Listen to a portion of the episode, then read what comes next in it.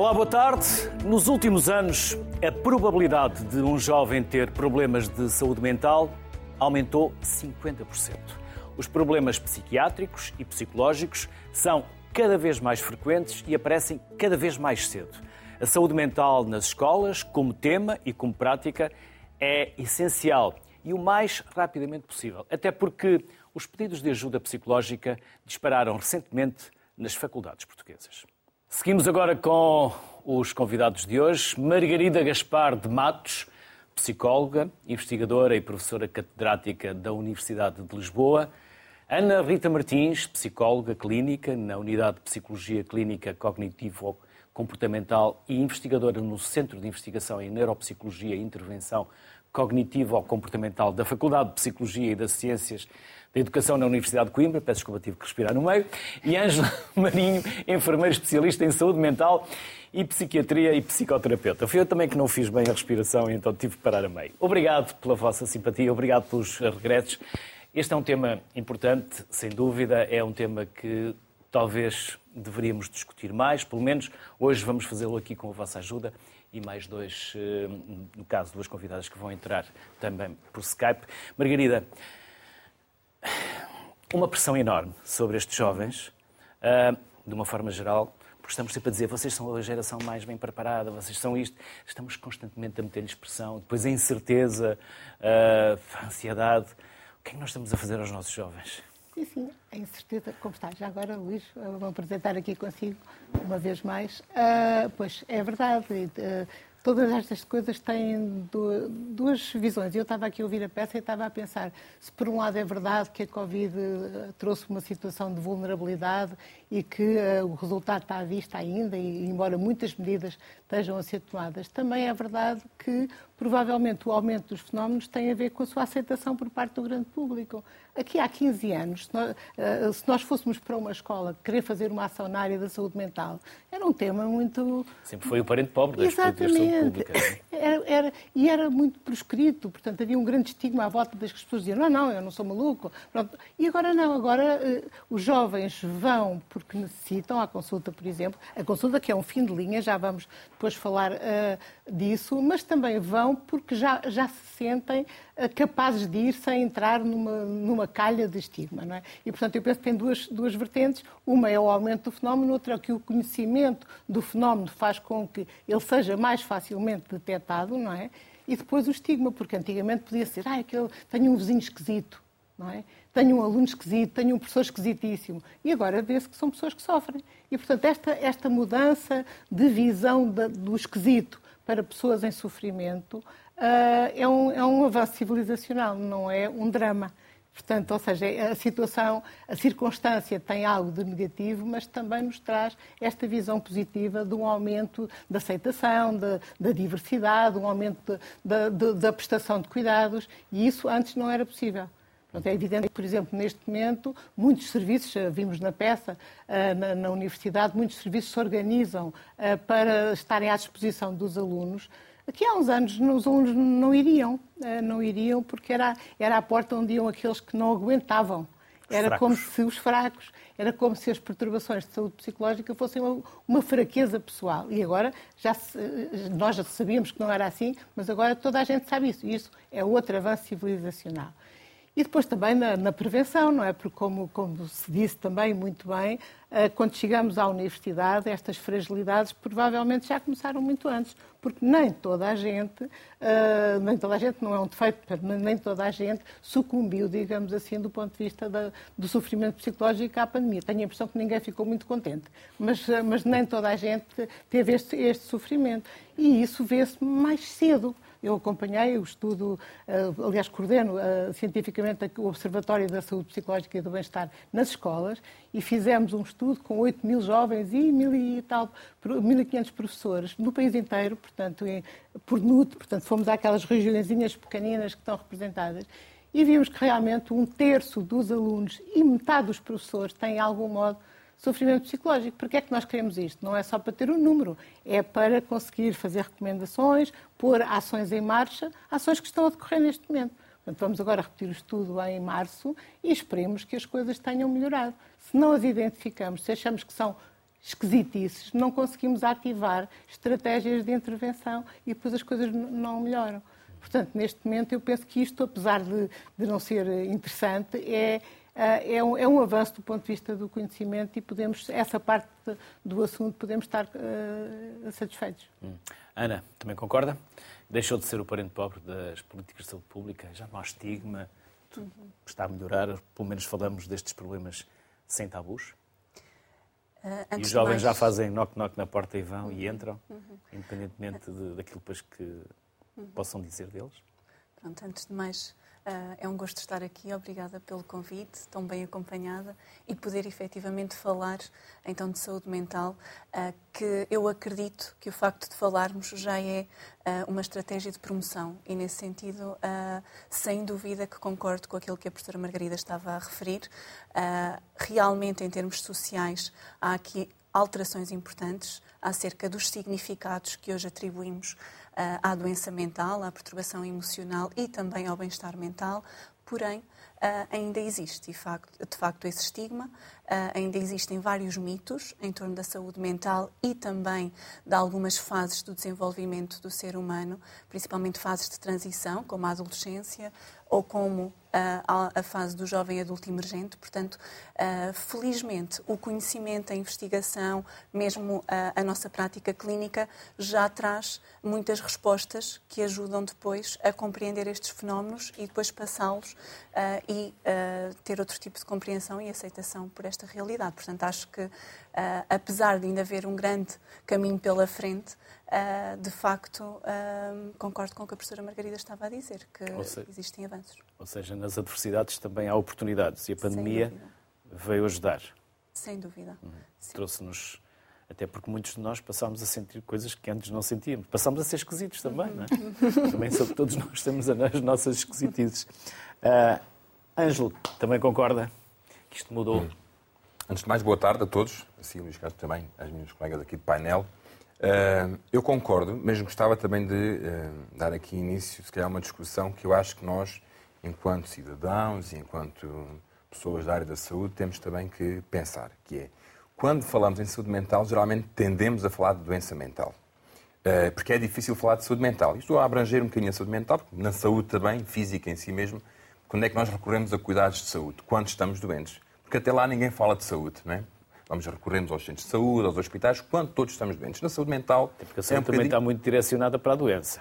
É verdade, e era isso que eu ia dizer. Portanto, e concordando com o que já aqui foi dito, acho que as políticas em termos de saúde têm que ser viradas um bocadinho ao avesso, passa a expressão. Para a claro. Saúde. Porque senão nós estamos sempre a trabalhar sobre já a efetivação da doença, que é o que nós não Mas queremos. atrás do prejuízo. E é sempre isso, e tem sido há uns anos esta parte, e eu que estou mais na área da saúde, do ponto de vista dos cuidados diretos, sei que é isto que acontece.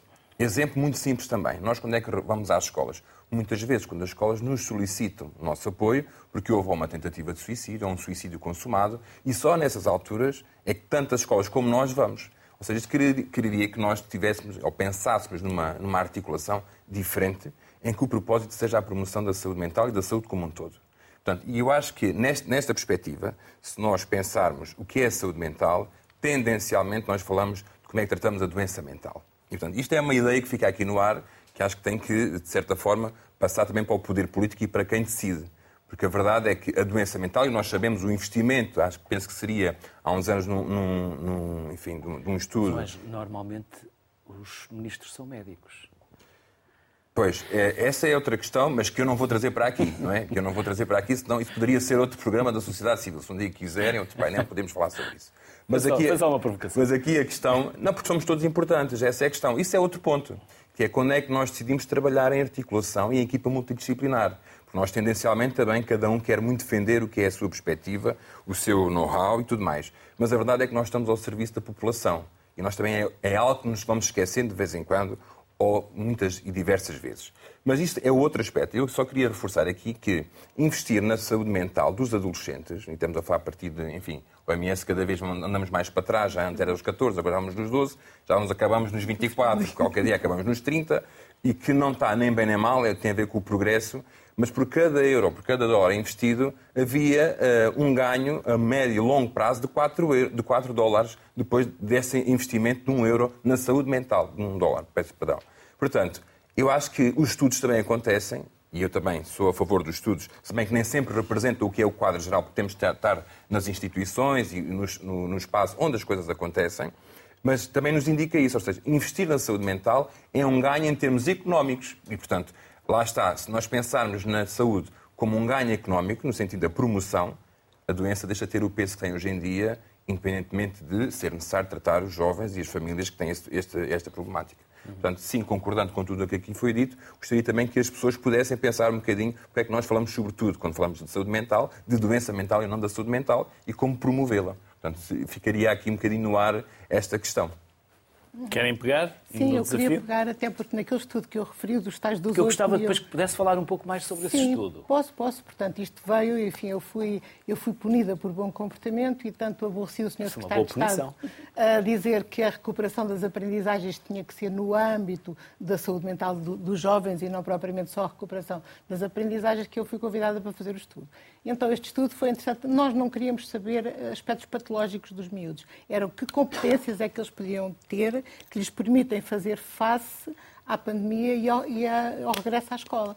E é interessante que das competências mais prevalentes na definição da, do bem-estar psicológico, portanto, da saúde psicológica, era o otimismo.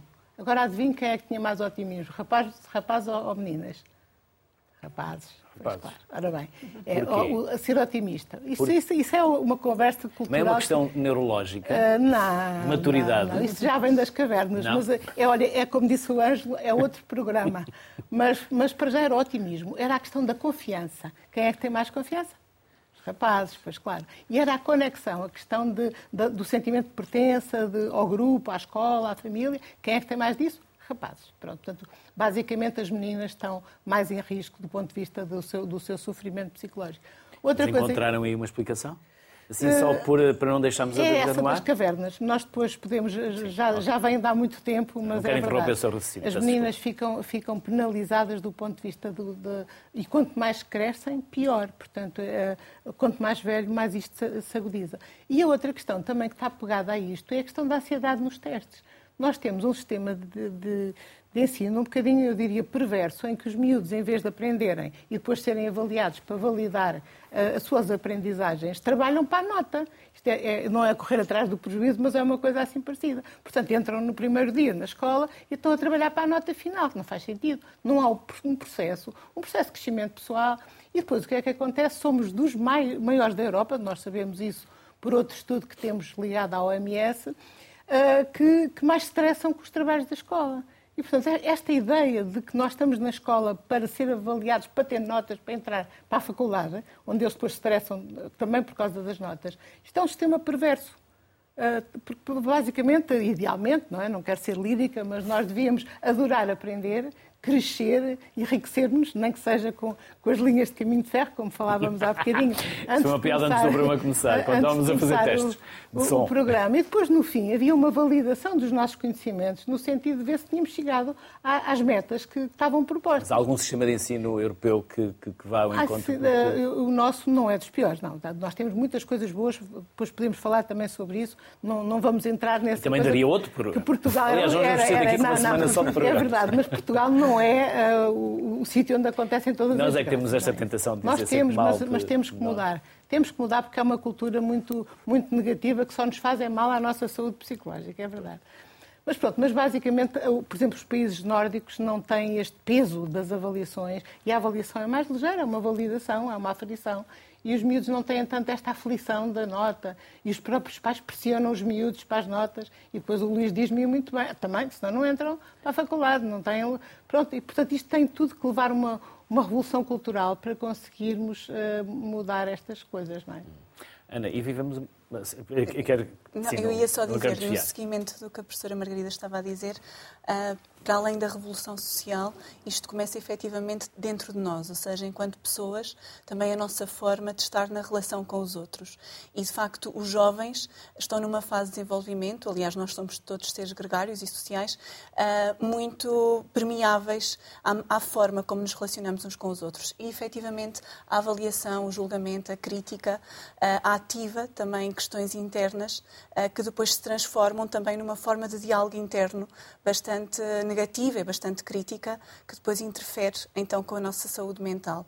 Uh, e sem dúvida que quando falamos de saúde mental, para além desta, desta parte da, da doença mental, estamos a falar também de afeto positivo, de bem-estar mental, não é? E de conseguirmos desfrutar, divertirmos, sentir coisas positivas. Uh, o que nós verificamos na clínica e também na investigação é que, efetivamente, quem tem dificuldades ou problemas emocionais uh, tem maior vulnerabilidade até a resistir às emoções positivas, tem dificuldade em acolhê-las.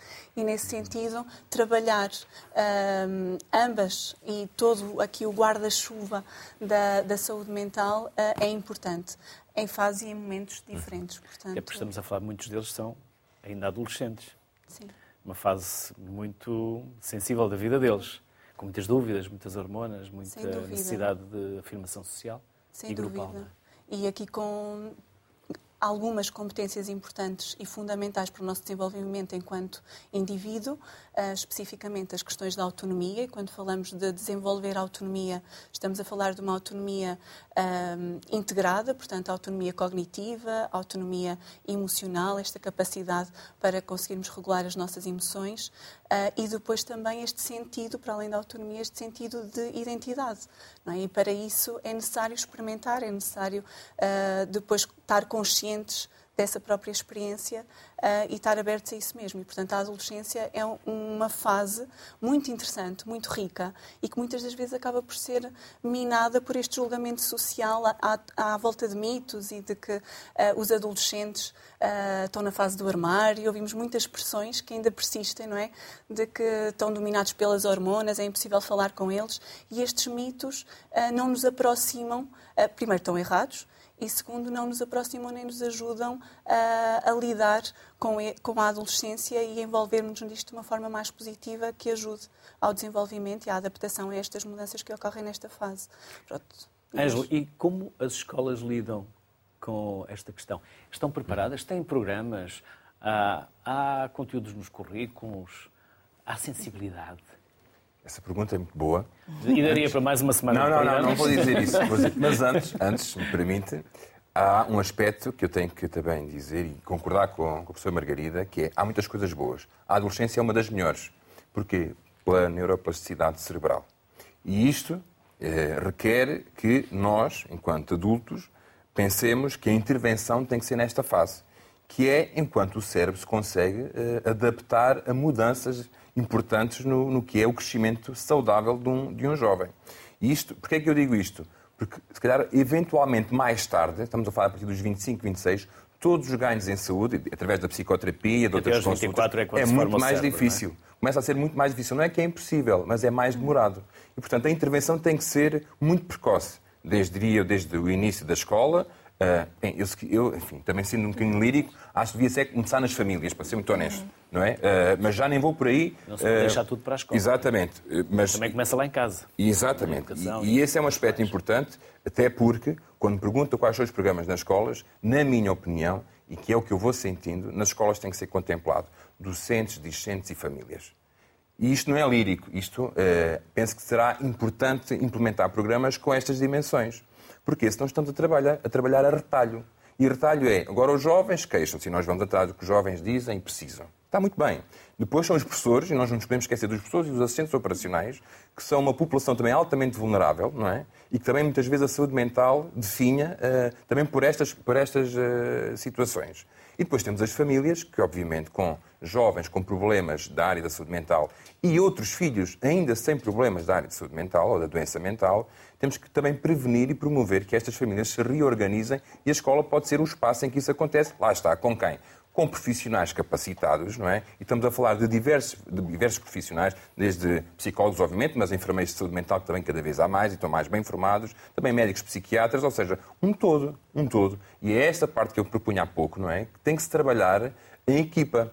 E quando é em equipa não é só os profissionais de saúde, é tudo o resto, todos os outros atores sociais que queiram e possam estar, eh, enfim, de certa forma disponíveis para que isto aconteça. Portanto, quando pergunta se há programas nas escolas, há, há diversos programas. Estou-me a lembrar, tem um de Coimbra, que é de um colega meu da Escola Superior de Enfermagem de Coimbra, que é o Mais Contigo, que é para prevenção do suicídio nas escolas e dos comportamentos autolesivos, que é muito importante. Se é suficiente, não, haverá outros noutras áreas também, E depois também temos esta questão, que é depois todos fazemos, queremos fazer muito, mas ninguém fala uns com os outros. E depois andamos aqui um bocadinho espartilhados uns pelos outros, a tentar fazer o melhor que sabemos, quando não há depois a possibilidade de nós, se calhar, sentarmos como estamos aqui sentados, somos todos classes profissionais diferentes, em áreas diferentes, e podemos falar sobre isto. E não é ver quem tem mais razão, é como é que nós, em conjunto, conseguimos ajudar mais quem precisa, eh, de facto, desses nossos cuidados.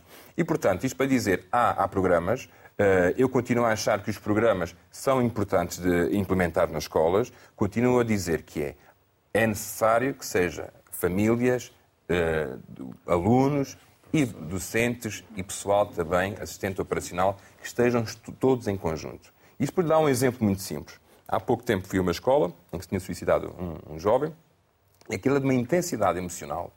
Uh, e nós, enfim, no suicídio é sempre um bocadinho mais, diria eu, uh, exigente do ponto de vista emocional, porque a vivência da, da, do limite, do fim, do é coragem, não é coragem, foi muito corajoso, não foi nada corajoso, sobra sempre em termos de discussão e tem várias leituras. Tem várias leituras e cada um interpreta muitas vezes da maneira que sente. É? E aqui, quando eu digo a maneira que sente, estou a pensar já e a remeter um bocadinho para um, outro, para um outro lado, que é o ensino dos eh, nossos jovens, ou se quiser, a aprendizagem que as famílias e as escolas fazem para os jovens, como a ansiedade e tudo mais, não é da forma que hoje em dia os jovens precisam. Eu costumo dizer, os jovens dizem-nos constantemente o que é que precisam. Nós não estamos sempre atentos. Também daria para nós falarmos aqui um pouco sobre a atenção do adulto na vida do jovem e da criança. Será, também podemos depois debater essa questão. Mas a aprendizagem da gestão das emoções como competência é algo que é essencial e que tem que ser feito previamente às avaliações e tem que fazer parte do que é a educação para qualquer um de nós. Porque, dou sempre este exemplo que é o mais básico de todos, todos nós, e se calhar o Luís também, tanto quanto eu, sempre aprendeu que os homens não choram. E isto tem a ver com os papéis, seja das cavernas, seja choram. quando for, não é? E, Ai, portanto, que não choram. E, e, ainda bem que choram. A questão é como é que nós olhamos para a gestão destas, destas emoções e uma hoje em dia que está muito, enfim, na berlinda, quase ninguém fala, que é a gestão da frustração. O aqui o agora, o imediato, que é algo que surge agora, que nós sabemos que existe mais nos jovens, que somos nós que os educamos, mas o que nós dizemos é o que é que se passa com esta geração, mas fomos nós que os educamos. E, portanto, há aqui um lado também, enfim, de aceitação da nossa responsabilidade, não, não da nossa culpa, porque a culpa não nos leva a lado nenhum, mas da nossa responsabilidade na educação do que é a emoção e a gestão das emoções, para depois, em conjunto com os jovens, que os jovens também têm muito a ensinar, mais hoje ainda, até através destas redes sociais e tudo mais, são os jovens que já ensinam os adultos, portanto, há uma mudança de paradigma, portanto, podemos aprender uns com os outros. Portanto, eu, eu, o meu convite é, sobretudo, ouvirmos antes de mudar, temos que nos ouvir. Isso é ouvir é e escutar. Porque Sim. há quem diga que ouve, mas sim. não escuta.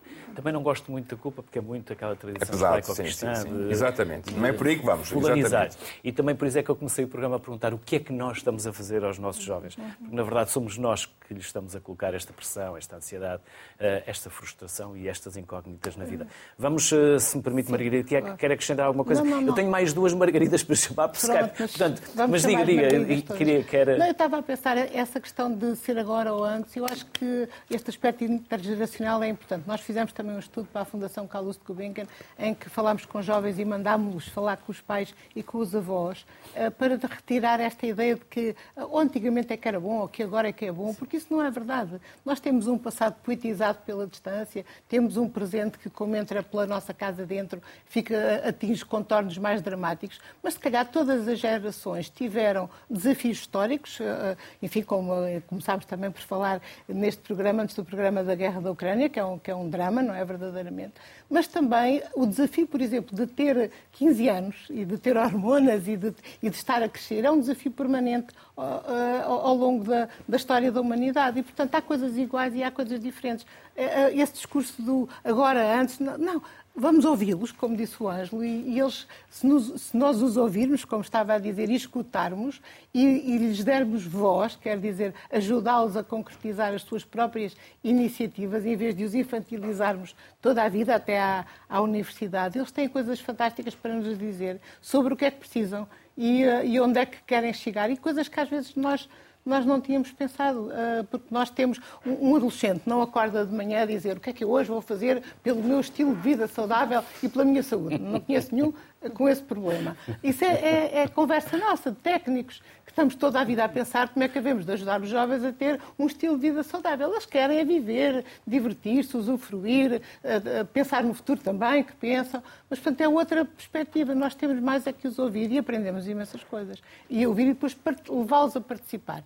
Há muitos programas na escola. Eu estou para o observatório, estou a fazer exatamente o elenco de todos os programas para pôr disponível para toda a gente.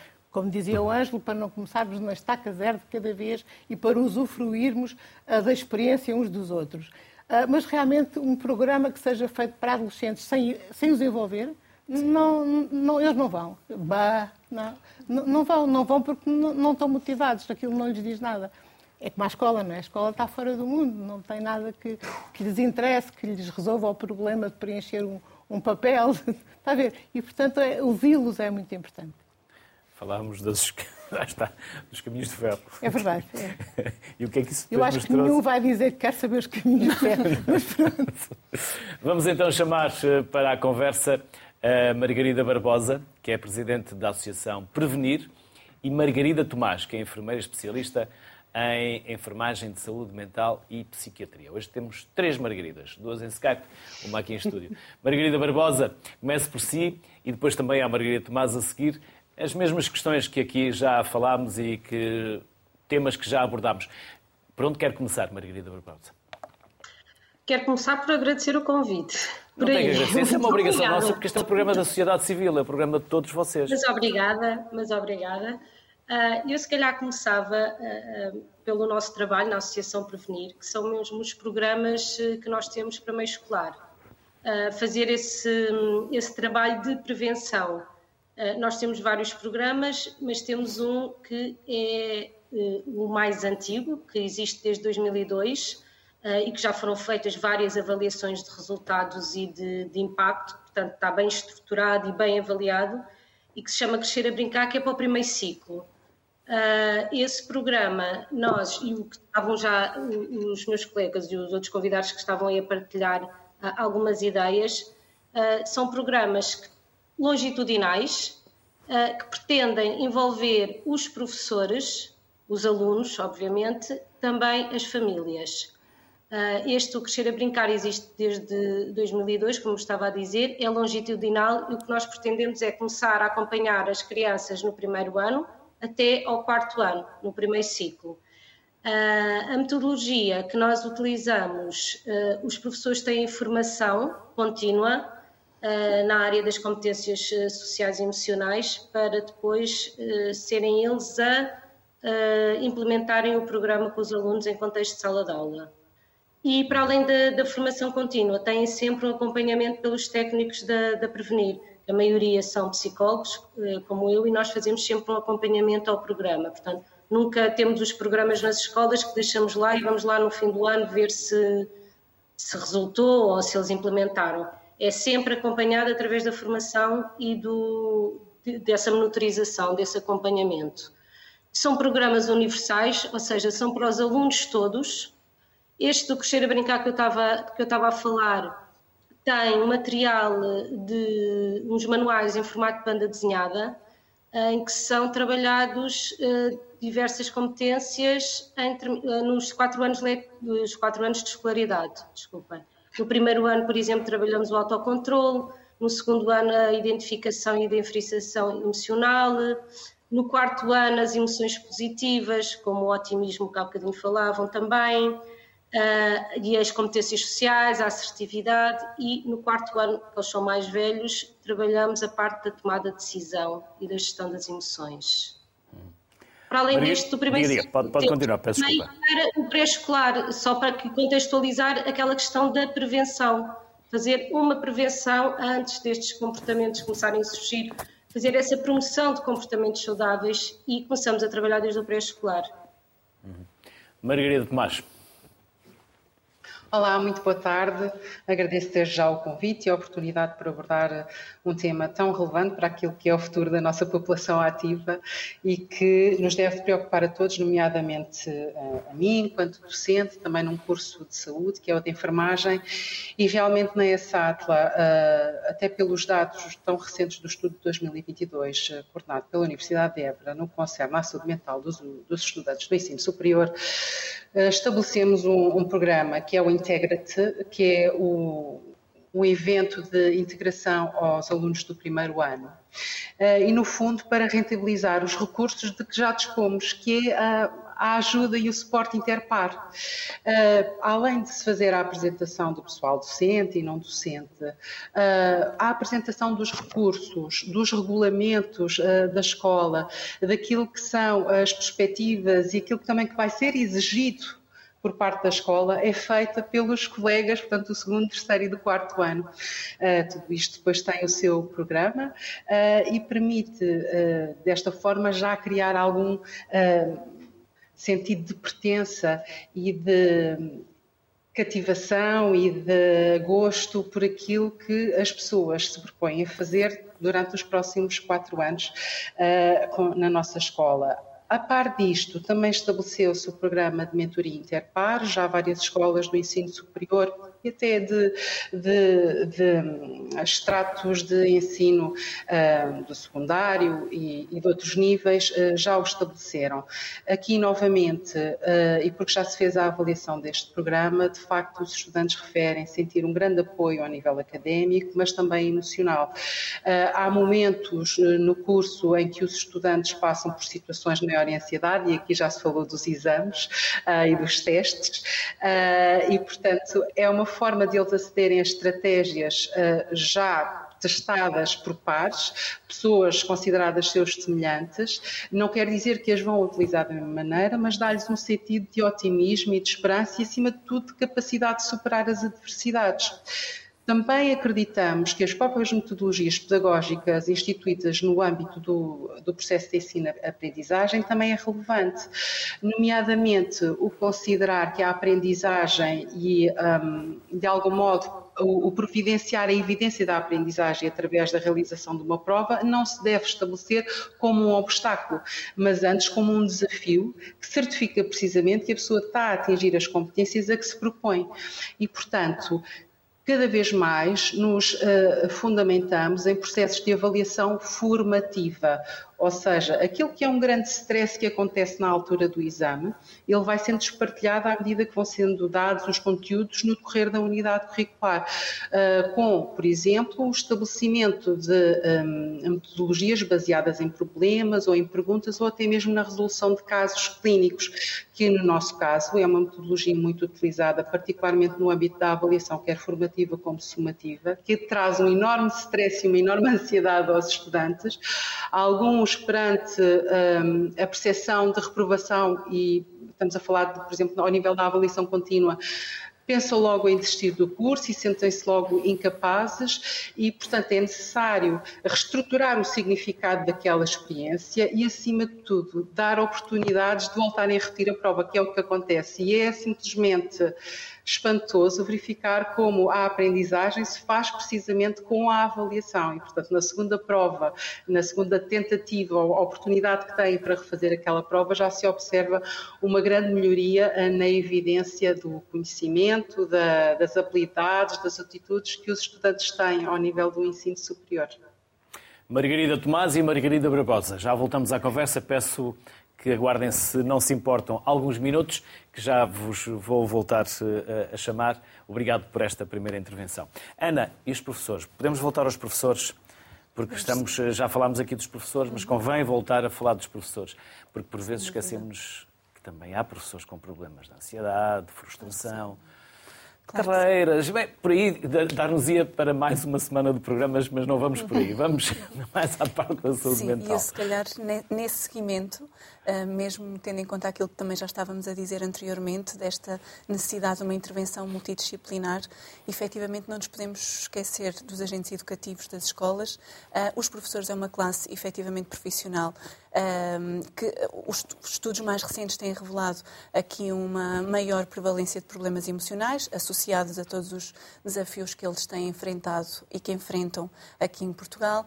E efetivamente já existem estudos que mostram também o impacto que isto também tem nos alunos, no desempenho e também no bem-estar mental na, na, escola como um todo. Pronto, nessa, seguindo um bocadinho estes estudos e, e esta ótica, nós em Coimbra, aproveito aqui também a, a onda de projetos para, para vos falar de um projeto multidisciplinar que, que temos a decorrer nas escolas, que é o Porti, de promoção de bem-estar mental nas escolas. Ah, este projeto pronto, tem duas fases. A primeira, de facto, são workshops psicoeducativos com algumas componentes práticas dirigidos tanto a alunos, adolescentes do terceiro ciclo, como a professores e também a, a famílias. Portanto, tem aqui, estão, está integrado, estes workshops estão integrados numa lógica uh, comum, exatamente para promover depois a comunicação entre os vários agentes. De seguida, numa segunda fase, vai agora começar este ano letivo nas escolas, a realização mesmo de dois programas de intervenção psicológica de grupo, um dirigido para alunos e outro dirigido para os professores, exatamente com, com o objetivo de trabalhar competências de regulação emocional e de promover bem-estar mental nesta ótica do bem-estar mental, como, segundo a OMS, esta parte positiva da saúde mental, que implica duas dimensões, a dimensão do afeto positivo e a capacidade para gerirmos emoções e dificuldades, e também a dimensão do funcionamento individual e social, uh, nesta ótica da autonomia, da produtividade, do relacionamento uh, interpessoal. Pronto, e nesse sentido, um, os dados realmente são, são interessantes. Uh, o objetivo maior é aumentar aqui um sentido que agora começa também a surgir, esta palavra da connectedness, uh, escolar, portanto, este sentido vestir a camisola e de estarmos todos com um objetivo comum que é o bem-estar de todos.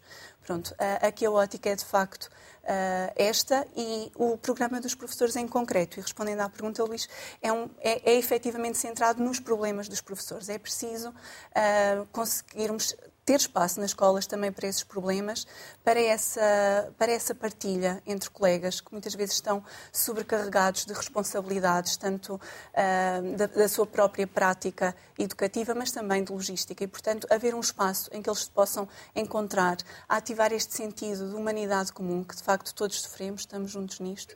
Uh, certamente, se tivermos espaço para falar sobre problemas, vamos tocar nos mesmos problemas, uh, e nesse sentido é importante intervir virmos também com professores, é essencial. na minha ótica, eu acho que efetivamente quando falamos de, de, saúde mental, temos aqui dois grandes campos de ação nas escolas, temos dois grandes campos de ação. Um uh, é trabalharmos enquanto pessoas e, portanto, uh, a responsabilidade para com a nossa uh, regulação emocional, com o nosso bem-estar, isto vai ter impacto nos sistemas em, que, em que nos encontramos. Pronto, e nesse sentido, a esse nível, é importante desenvolver estas estratégias. O outro tem a ver com o facto de conseguirmos escutar, estar, sermos compassivos também então com, com os adolescentes. Hum. Ângelo, como se pode pedir saúde mental a um professor que está a mais de 400 km de casa, não tem dinheiro para ter o seu espaço e a sua privacidade e dorme num carro? Como é que ele entra na escola? Pois eu estava aqui a ouvir a Ana e, e estava a pensar realmente.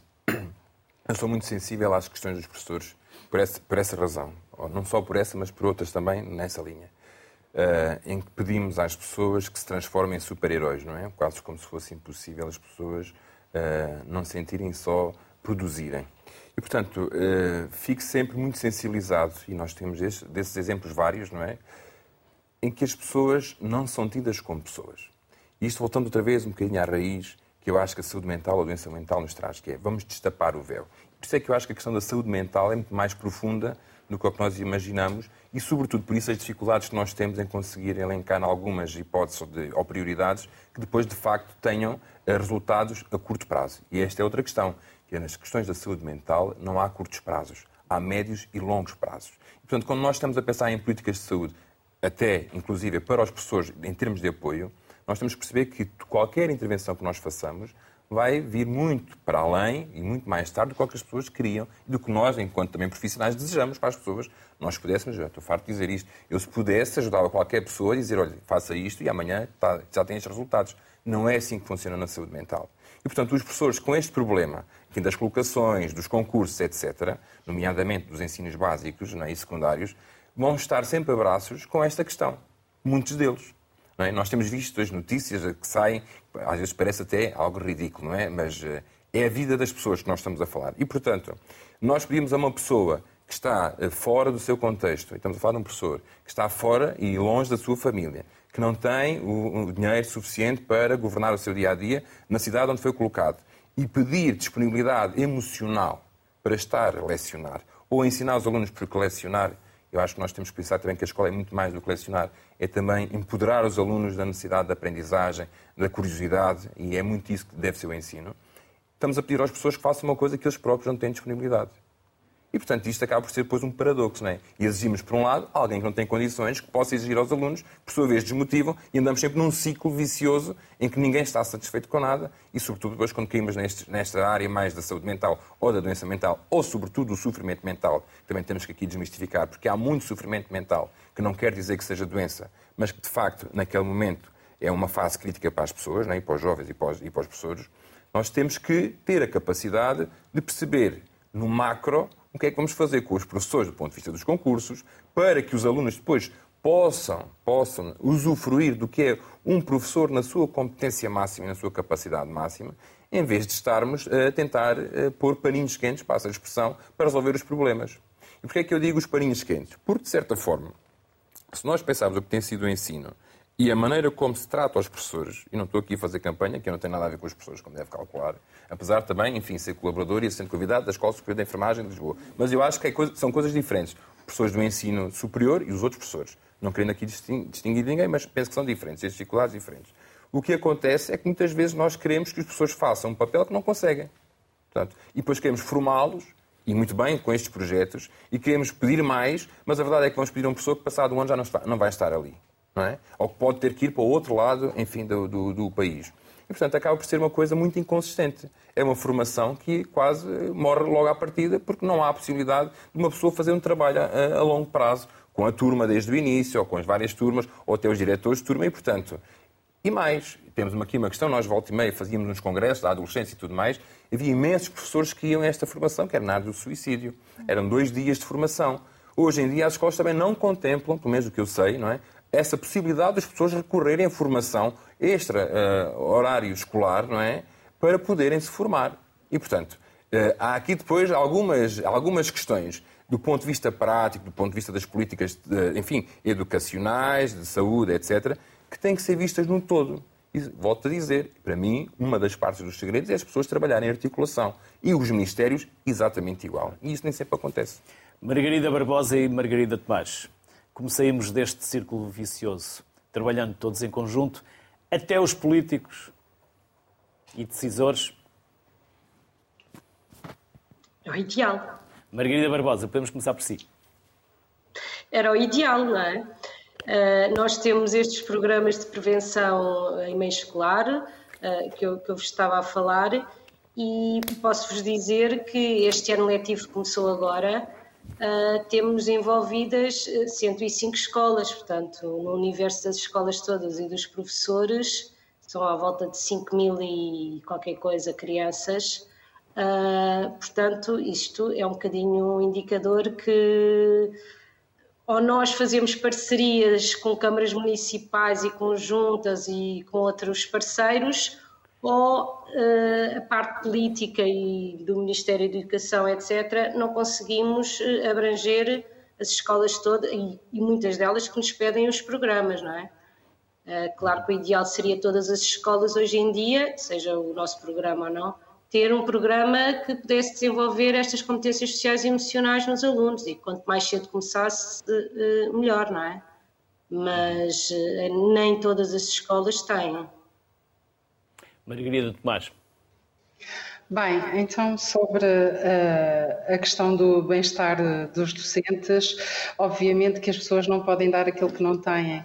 E, portanto, se a pessoa em si já está esgotada emocionalmente e tem de lidar com inúmeras adversidades, obviamente que a sua disponibilidade para o estudante será reduzida, diminuta e tudo em esforço. E isto será uh, muito importante de, de evitar e de também pensar que a perspectiva tem que ser integrativa e tem que ser recíproca. E, portanto, falar de saúde mental dos estudantes é falar de saúde mental dos professores, porque em última, se não em primeira análise, eles são de facto os modelos daquilo que é ser adulto e daquilo que é uh, exercer uma profissão e daquilo que é demonstrar o que é humanidade para os estudantes. E enquanto modelos, merecem que a sociedade, que as políticas uh, educativas, de saúde mental, sociais, tenham a, a, em atenção aquilo que são as suas necessidades para poderem exercer, tal como já foi dito em pleno, as suas competências e para aquilo que que, no fundo estudaram e que quiseram fazer para a sua vida, outros que tiveram de fazer para a sua vida, mas isto não quer dizer que as pessoas não estejam completamente devotadas àquilo que é o projeto educativo. Outra questão muito importante é de facto a permanência dos professores nas mesmas escolas. Não é possível nós começarmos um projeto, seja em que âmbito for, estando apenas um ano numa escola, quer dizer, um ano estamos nós a integrar, a conhecer os procedimentos, quais são os recursos que a escola, que a escola tem, quem são os nossos colegas, quem são os estudantes, as suas necessidades, e depois no ano seguinte já não lá estamos. É impossível haver qualquer tipo de continuidade e mais, são recursos desperdiçados. E hoje em dia, na, na ótica do reduzir, reciclar, reaproveitar, portanto, tudo isto tem que ser contemplado e, de facto, uh, cativar as pessoas, conseguir que elas permaneçam um X tempo numa instituição é muito importante para que os projetos possam ter continuidade e que, de facto, haja evidência dos seus resultados. Caso contrário, são sempre iniciativas um bocado por carolice, porque sim, porque se acha bem e acaba por não ter a sua devida potencialização. Margarida Tomás, Margarida Barbosa, às duas, muito obrigado pelos vossos contributos. Até uma próxima. Muito obrigada. Obrigado. Obrigada. Temos um minuto para cada uma o, e um minuto para o Ângelo para fecharmos. Margarida. Uhum. O que é que ainda não falámos que gostaria de ter falado? Eu outra vez de para dizer uma coisinha nesta questão da saúde dos professores para falar que a escola é um ecossistema, não é? E é um, um, é um local de trabalho. E é um local de trabalho mais saudável ou menos saudável. Nós agora estamos a falar dos locais de trabalho saudáveis. Eh, para os alunos, para os professores, para tudo. E quando nós vemos as características daquela metade dos professores com saúde psicológica, vemos que as mulheres, pior. Não é? Quanto mais velhas, pior. Quanto mais anos de serviço, pior.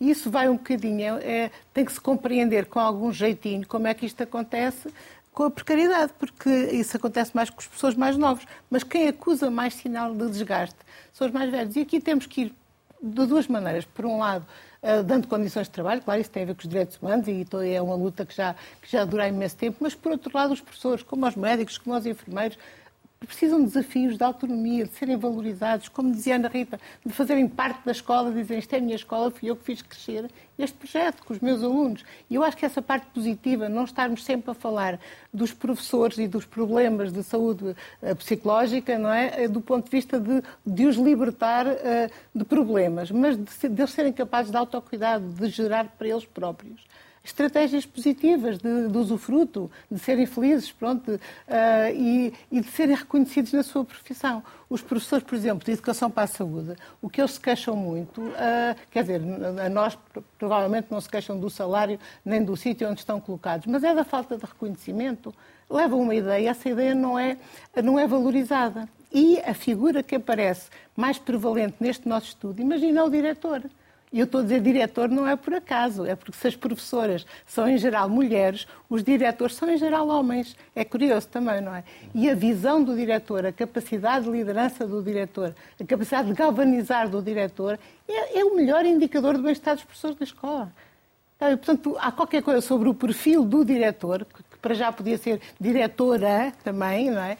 É, é muito importante para nós, para a, para a qualidade de vida e para, e para o bem-estar dos professores e depois dos alunos e dos auxiliares e tudo mais. Da, da conectividade que falava aqui a Ana Rita, não é? Ana.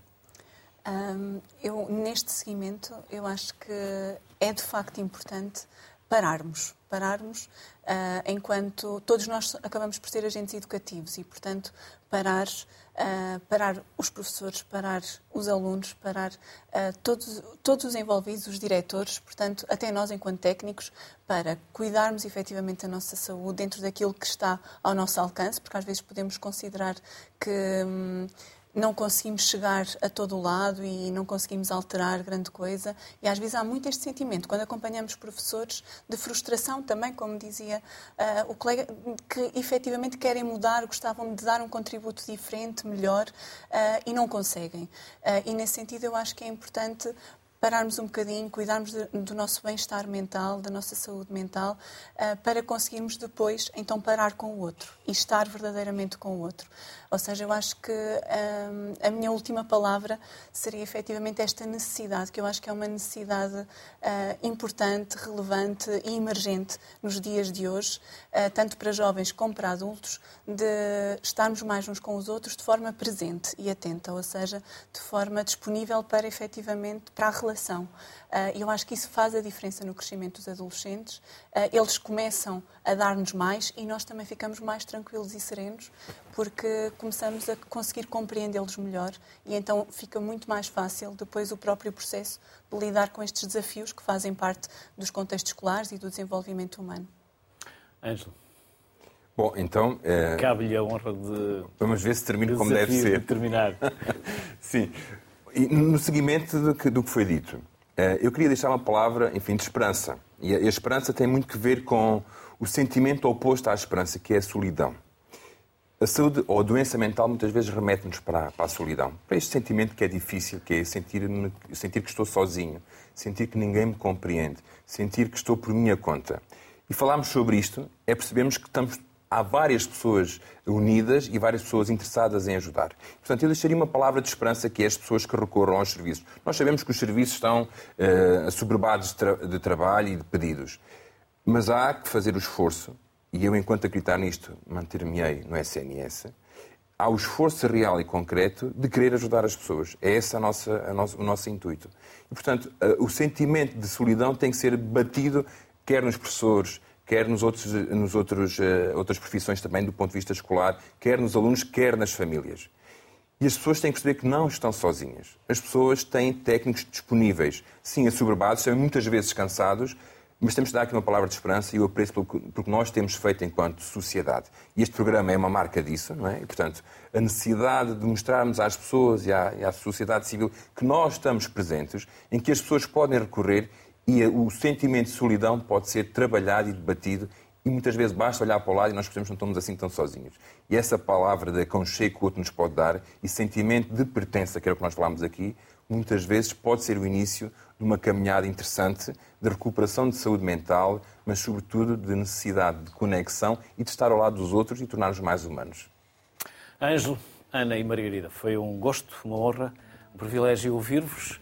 Obrigado pelos contributos que aqui nos deixaram. Ficámos aqui com várias ideias para programas futuros, por isso teremos provavelmente a oportunidade, se aceitarem o convite, de nos voltarmos a encontrar aqui neste espaço que é de todos é da sociedade civil. Bem-ajam os vossos contributos e igualmente às Margaridas que também estiveram do outro lado em Skype. Saúde mental é cada vez mais importante falar dela ou da falta dela e o mais cedo possível. Boa tarde, saúde para todos.